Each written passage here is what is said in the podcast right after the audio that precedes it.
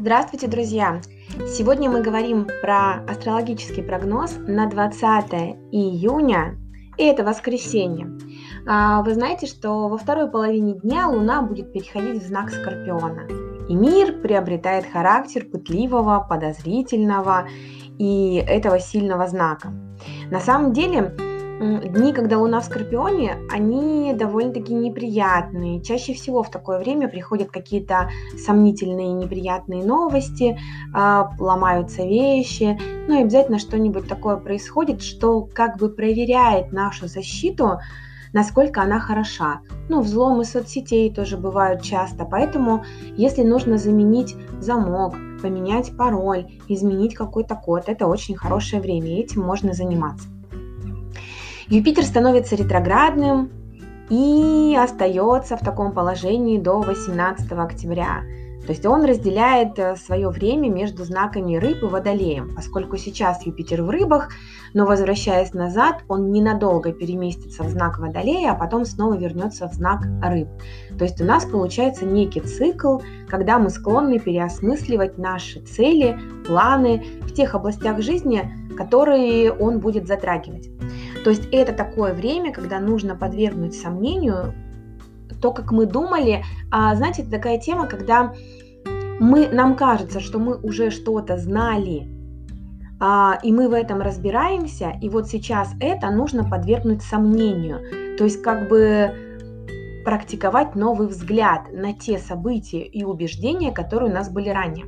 А вообще этот период, он не несет каких-то глобальных перемен и просто говорит о том, что этот период духовного роста а, через внутреннее расширение. Вот, а распознавание тем излишеств или расточительности тоже может помочь нам в этом вопросе.